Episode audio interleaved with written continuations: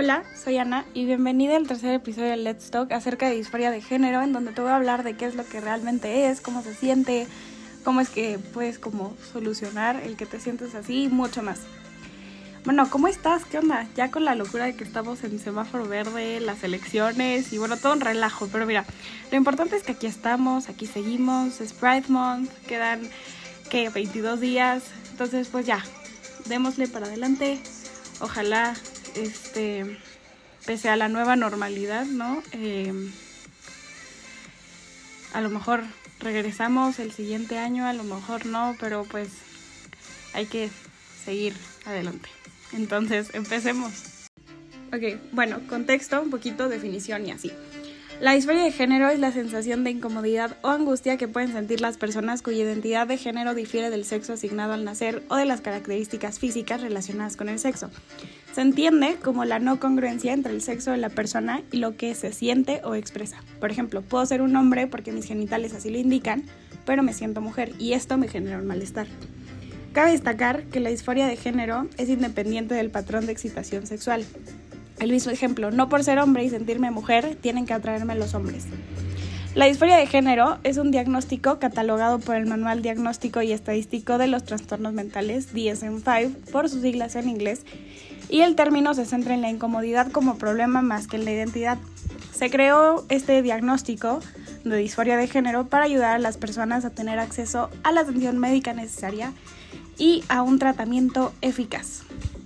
La disforia de género puede comenzar en la infancia y continuar hasta la adolescencia o edad adulta. Esto se le conoce como inicio temprano. O em, también puede que atravieses periodos en los que ya no experimentas disforia de género, pero em, sigues con una recurrencia. O el inicio tardío. Este, podrías experimentar disforia de género en la época de la pubertad o mucho más tarde en la vida. Ok, a pesar de que no se sepa mucho del tema y así, esta incongruencia de sexo-género afecta de media a uno de cada 30.000 hombres y a una de cada 100.000 mujeres. Y algunas características son la sensación de malestar con los propios órganos genitales y el deseo de liberarse del propio sexo y vivir como miembro del otro. El deseo firme de pertenecer al otro sexo y de eliminar caracteres sexuales primarios como los órganos genitales y secundarios los senos, el ensanchamiento de las caderas, la regla, el vello púbico, etcétera, en el caso de las mujeres, y en el caso de los hombres, el tono de voz más grave y el aumento del tamaño de los órganos genitales. También el deseo de vivir y ser tratado como una persona del otro sexo, y este deseo es permanente en el tiempo. Quiere decir que debe estar presente un mínimo de seis meses y este deseo genera malestar importante en la persona. Pero, eh, a pesar de las características, ¿no? Eh, la disforia de género puede presentar síntomas distintos en función de la edad, entonces para que lo tomen en cuenta. Ok, bueno, considerando estos dos géneros asignados desde el nacimiento, me gustaría dar algunos ejemplos en ambos casos. Entonces, en el caso de los niños tienen una fuerte preferencia por el transvestismo o acciones asociadas al género femenino y en el caso de las niñas se observa una preferencia para vestir solo con ropa según la sociedad masculina y una clara resistencia u oposición a vestir con ropa, de nuevo, según la sociedad femenina. Y aquí también entran peinados, este, cortes de cabello y cosas como las faldas, vestidos, etc.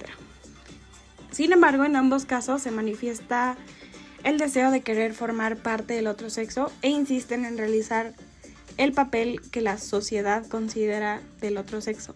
Entonces, como resumen, los principales síntomas, entre comillas, que encontramos en la disforia de género son, en el caso de los niños, el sentimiento de que el pene es horrible y el rechazo a los juegos más propios del género masculino, dígase fútbol, em, americano, básquetbol, inclusive los cochecitos estos chiquitos, etc. Y en el caso de las niñas, el sentimiento de que sería mejor tener pene, preferencias por juguetes eh, considerados masculinos y el rechazo a orinar sentada. Ok, bueno. para considerar el tener disforia de género, esa no pertenencia al sexo que uno quiere con el que tiene debe ir asociado con un malestar súper importante, deterioramiento social y escolar o en otras áreas importantes en la vida de la persona. En el caso de los adolescentes y adultos, además de poder encontrar todas las características que ya dije, nos encontramos también con el rechazo y la angustia ante la aparición de los caracteres secundarios. Un dato interesante que encontré cuando estaba leyendo y así es que los padres, o como los adultos en general, suelen consultar más por conductas femeninas en niños que por conductas masculinas en niñas. Digo, en ambos casos es igual de importante eh, buscar ayuda si así lo consideras, ¿no? Pero, pues sí, eso fue lo que encontré. bueno, las personas transgénero y no conformes con su género pueden experimentar disforia de género en algún momento de sus vidas, pero no todas las personas se sienten afectadas. Algunas personas transgénero y no conformes con su género se sienten a gusto con sus cuerpos, ya sea con intervención médica o sin ella.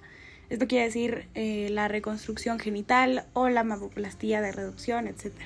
Pero ojo, no hay que confundir el ser transgénero con la disforia de género. Las personas transgénero no se identifican con su sexo biológico desean vivir y ser aceptadas como miembros del sexo opuesto. Por ejemplo, una mujer transgénero es un hombre a nivel morfológico, ya que posee los caracteres primarios, o sea, los órganos genitales, de un hombre, pero se reconoce a sí misma como una mujer. Hablamos de disforia de género cuando además de no identificarte con el sexo biológico, aparece acompañado con ansiedad, malestar y fuerte rechazo hacia el propio cuerpo. Entonces, la diferencia entre disforia de género y transgénero es que en la primera existen síntomas como de estar ansioso y como malestar psicológico, etc. Y en la segunda no. Ok, bueno, a lo mejor te preguntas como cuáles son las causas o por qué pasa eso o cosas así. O no, pero pues un poco de información no viene mal.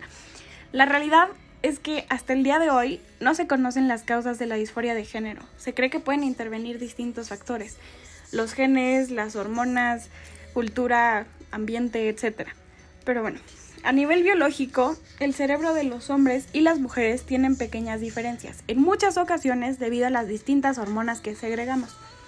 En estudios hechos con roedores para estudiar el dimorfismo sexual y establecer una hipótesis sobre las causas, se vio que el núcleo cama de la estrella terminal era mayor o menor en función de los niveles de testosterona.